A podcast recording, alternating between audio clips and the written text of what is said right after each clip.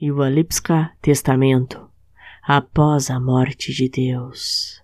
Abriremos o testamento para saber a quem pertence o mundo e aquela grande armadilha de homens.